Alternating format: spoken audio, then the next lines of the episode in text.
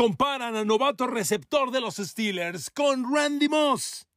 Un suceso la llegada de Russell Gage con Tom Brady y Tampa Bay. Se retira un histórico de los Pats. James White dice adiós y deja otro enorme hueco. Fracasa y pintan muy mal las cosas para Clelin Farrell, un defensivo de enormes expectativas con los Raiders. Queridos amigos, bienvenidos a mi podcast. Gracias y un abrazo. Hoy bendito jueves. Cuando usted esté escuchando este podcast es muy probable que ya hayan iniciado los partidos de la jornada 1 en la pretemporada. La semana anterior fue solo el juego del Salón de la Fama. La formal jornada de apertura es esta. Hoy juegan los Tennessee Titans contra Lamar Jackson y los Baltimore Ravens. Lamar debe jugar nada o casi nada. Y los Giants de Nueva York, que le ganaron dos Super Bowls a Tom Brady y los Pats, visitan a los Pats en el segundo y, y último juego de pretemporada de hoy. Amigos, a partir de hoy la NFL no nos falla hasta la primera quincena de febrero. Qué maravilla decir esta frase. ¿Me permiten decirla de nuevo? A partir del día de hoy, la NFL no nos falla en ninguna semana de aquí hasta la primera quincena de febrero del 2023 y estamos en agosto del 2022. Vamos a darnos nuestro agosto, como decimos en México. A ver amigos, muchos temas. Si me permiten, yo quiero y sospecho que debo empezar con el retiro de James White.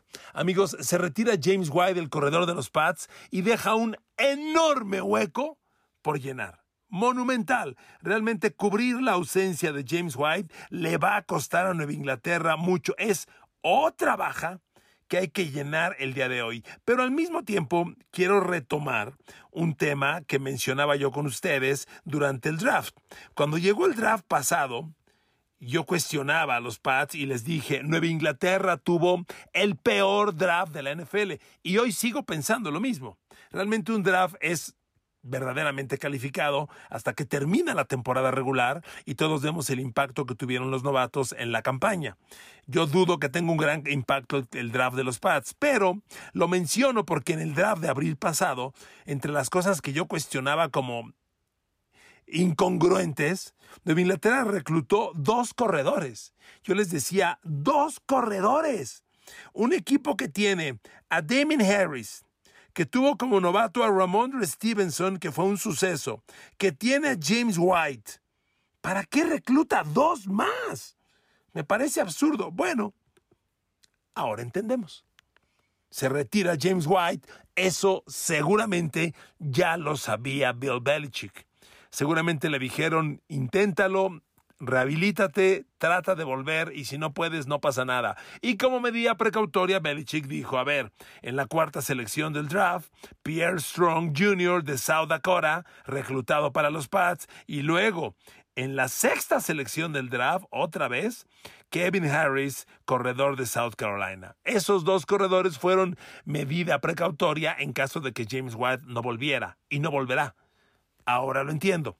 Una disculpa. A mí por eso me gusta dar la cara. Cuestioné, pregunté, hoy se aclara, doy la cara y explico. Ahora, ¿por qué es un hueco enorme de llenar para los Pats? A ver amigos, les recuerdo que James White logró el touchdown de la victoria de aquel histórico y memorable Super Bowl 51 sobre Atlanta. Y ese Super Bowl fue bestial.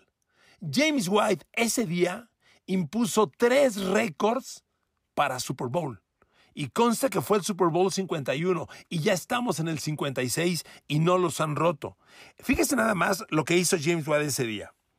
Como receptor fue una locura. Terminó como el líder receptor de los Pats y de Tom Brady ese día. Escuche esto.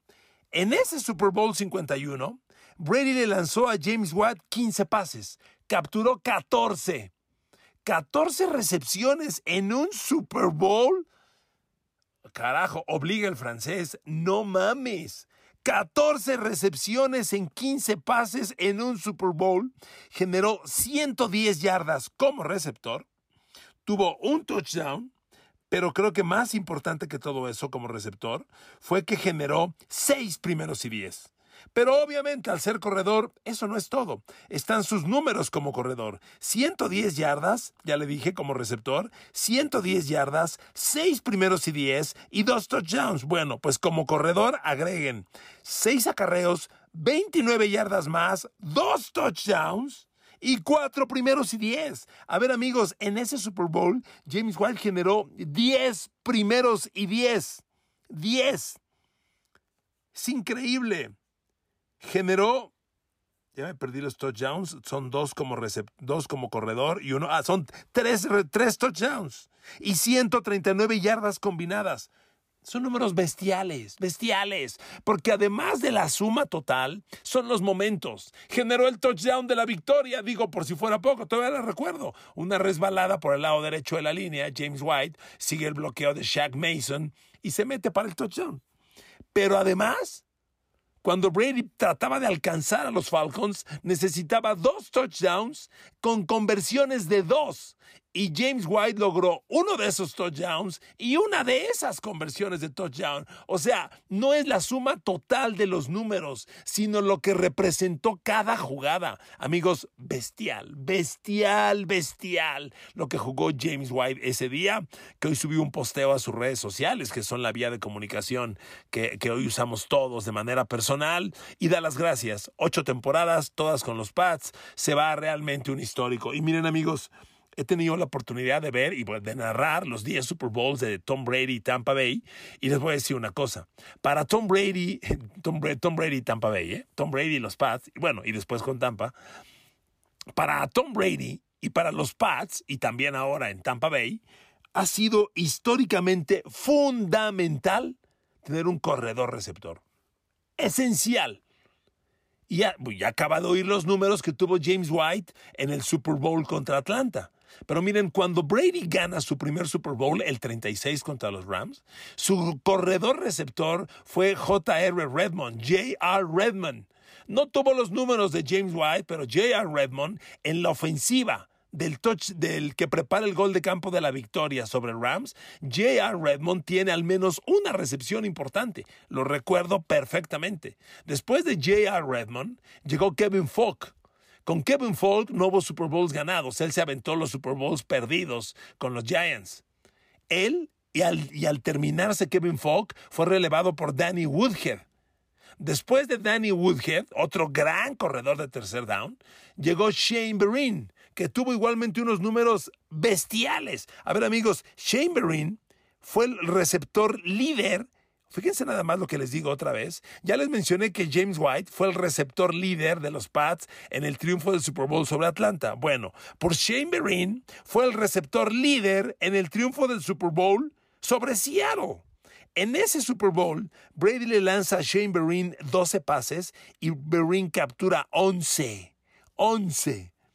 Como, como, como, receptor fueron sus números, movió las cadenas, que es algo bien importante, cinco veces y, fue un jugador esencial, Chamberlain. Fue un partido histórico, un Super Bowl. Y vean, estamos hablando que en dos Super Bowls el líder receptor de Brady fueron los corredores. A Chamberlain lo relevó James White. Pero recapitulo, los corredores receptores en la historia de Tom Brady en los Pats. J.R. Redmond, Kevin Falk, Danny Woodhead, Chamberlain, James Watt. James White, foot. Y ahora que Brady está en Tampa, Leonard Fournette. Si usted recapitula el Super Bowl ganado a Kansas City, Leonard Fournette es esencial. Entonces, amigos, regresando al origen de la nota, para Nueva Inglaterra reemplazar a James White les va a costar un carro, ¿eh? Un carro.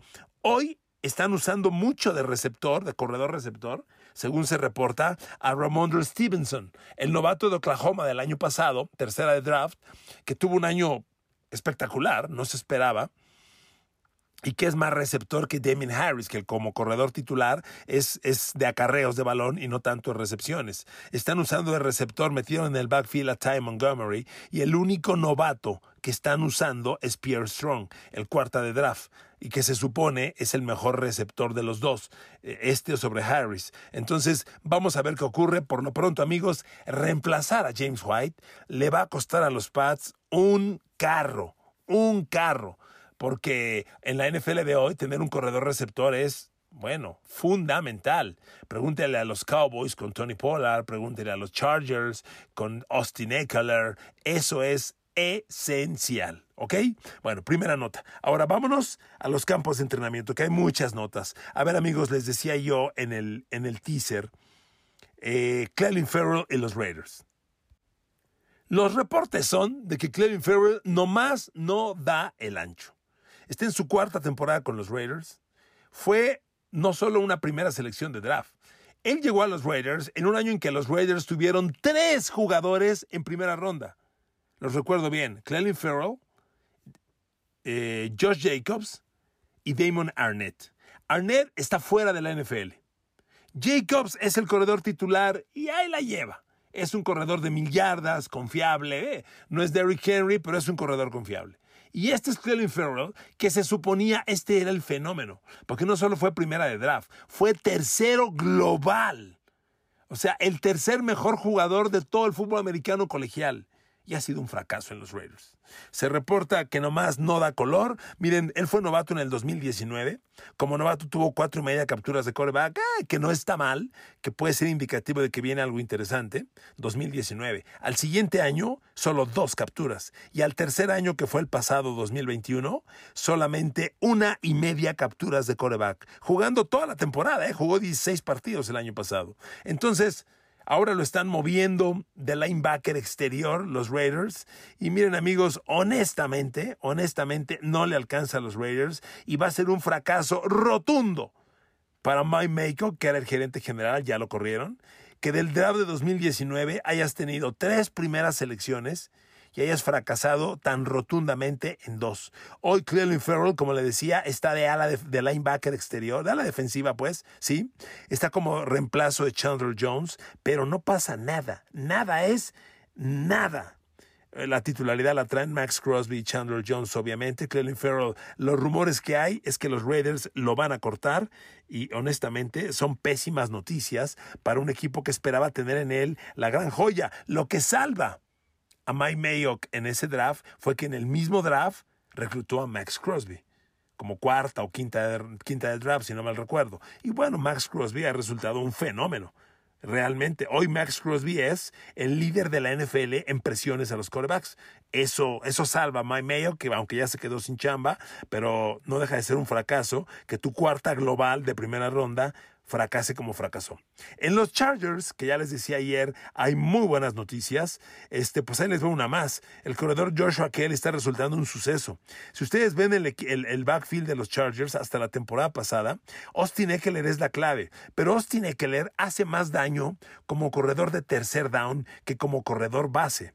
Como corredor base se quedó corto de las mil yardas, generó 911, promedio 4-4 por acarreo, que está bien logró 12 touchdowns corriendo, lo cual es fabuloso, y como, como receptor agregó otros 8. Austin Eckler generó 20 touchdowns para Raiders el año para Chargers el año pasado. Fantástica cifra, pero necesita un complemento corriendo el balón. Y los reportes son de que Joshua Kelly lo está haciendo muy bien. Miren, el año pasado Joshua Kelly apenas generó 100 yardas en toda la temporada. Tuvo 33 acarreos de balón y un 3.1 por acarreo que no espanta a nadie, no sorprende a nadie pero los rumores son de que se, de que está convirtiendo en un corredor completo, que ha hecho un gran trabajo. Brandon Staley, coach, está muy contento y pues sería fantástico para Chargers que Joshua Kelly le pueda quitar acarreos de balón a, a Eckler, darle respiro, porque Eckler cuando más daño te hace, a Eckler hay que darle el, el acarreo de balón en atracción hay que darle el pase pantalla, hay que sacarlo a correr un flat, un, un, slant contra un linebacker. Ahí Joshua Kelly te hace un enorme,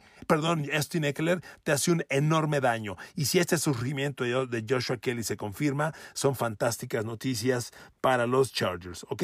Bueno, otro reporte de campamento en los Pats, digo, ya que estamos hablando de Nueva Inglaterra, eh, perdón, ya que hablamos de James White, hablemos de los Pats. Miren, con los Pats, eh, las cosas a la ofensiva, vamos a ver hoy, hoy jueves, que enfrentan a los Giants. Es muy posible que usted que esté escuchando este podcast, en este momento los Pats estén enfrentando a los Giants. El reporte es que Matt Jones no juega nada, ni una jugada. Está bien.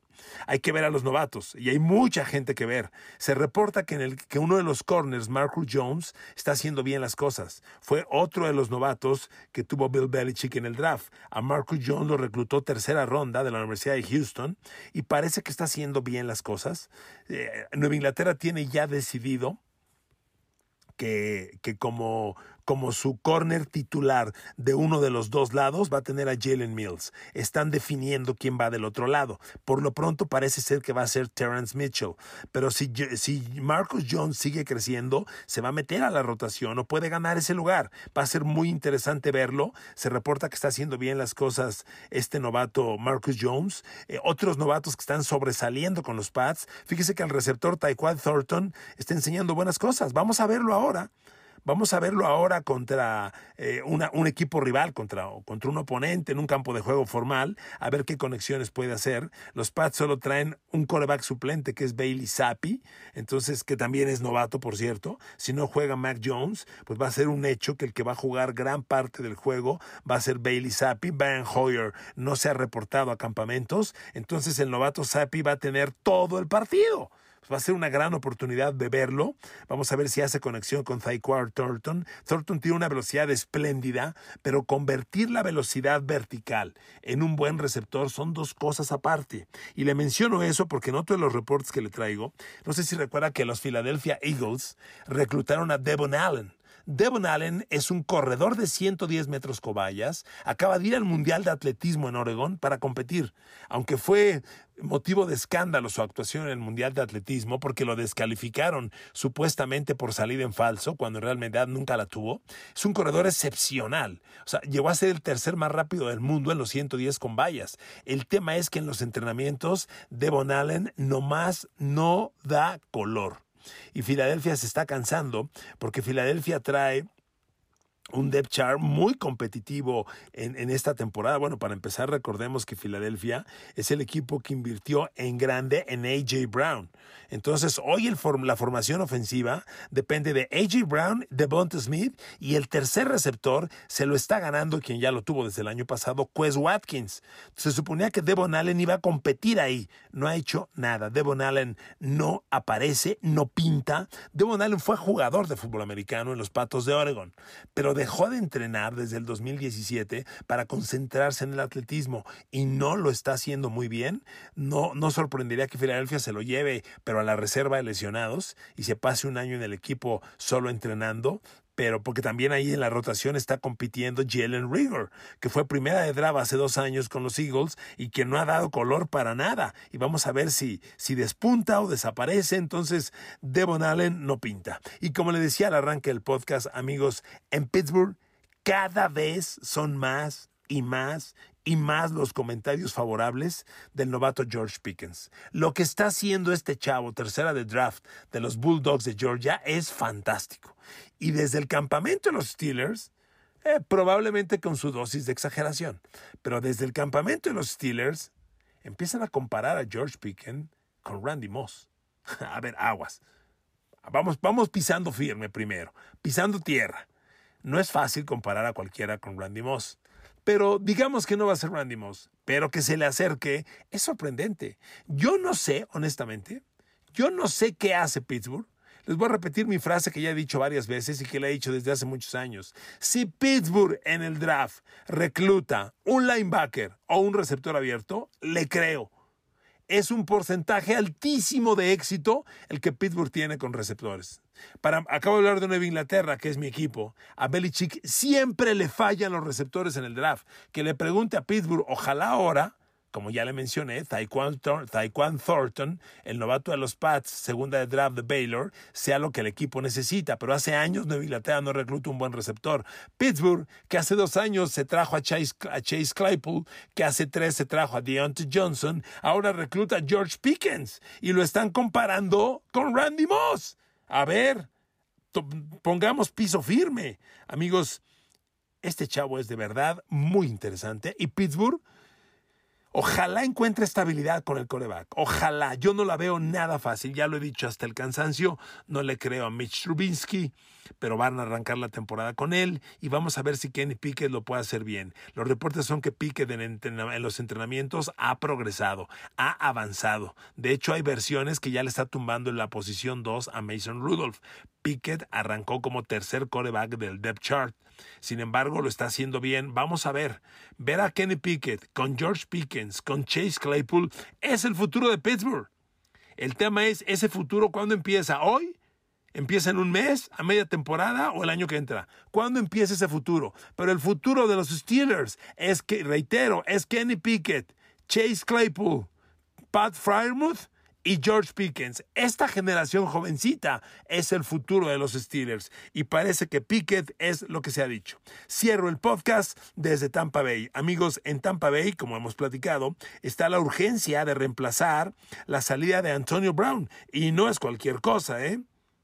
Antonio Brown con los Buccaneers fue un receptor productivo, fue un receptor al que Tom Brady le tuvo y le tiene infinita confianza y reemplazar la producción de Antonio Brown, amigos, se dice fácil, pero no es, no es tan sencillo. A ver, amigos, Antonio Brown la temporada pasada, aunque jugó solamente siete partidos, produjo cuatro recepciones de touchdown y 545 yardas con 13 recepciones por, perdón, 13 yardas por recepción. O sea, 42 pases en 7 juegos. Si usted lo lleva a una temporada de 17, pues son casi 100 recepciones. Casi 100. Entonces reemplazarlo no está fácil. Sin embargo, desde el campamento de los Pats se habrá que el mejor receptor después de dos semanas de entrenamiento es Russell Gage. El jugador que trajeron de Atlanta está haciendo las cosas fantástico. Miren, Russell Gage ya enseñó muy buenas cosas en Atlanta. Russell Gage jugó con los Falcons del 2018 al 21 Ojo, 2018 Atlanta seguía teniendo a Julio Jones en gran nivel. Y en el 2017-19 tuvo a Julio Jones y Calvin Ridley. Y esa temporada Gage capturó 49 pases para Atlanta, con 446 yardas. La temporada del 2020 capturó 72 pases ya sin Julio Jones, 72 pases para 700, casi 800 yardas y 11 yardas por recepción, con cuatro touchdowns. El año pasado, todavía con Mary Ice, volvió a las 770 yardas en producción, 66 pases atrapados y cuatro touchdowns. Ahora llega para complementar a Mike Evans y Chris Godwin. Lo está haciendo muy bien Russell Gage y Atlanta siente que así de rápido ha encontrado al reemplazo de Antonio Brown. Ojo, Atlanta tiene, perdón, que Tampa Bay tiene a Julio Jones. Si tienes a Mike Evans, a Chris Godwin, a Russell Gage, vamos a ver si Julio Jones hace las cosas. Yo no sé si es exageración, pero por ahí hay un reporte en la tele que decían, el Julio Jones que estamos viendo en Tampa parece ser el Julio Jones del 2019. Ojo, ojo, si eso es verdad, agárrense. Amigos, gracias por su atención. Otro podcast, que Dios los bendiga y nos oímos mañana.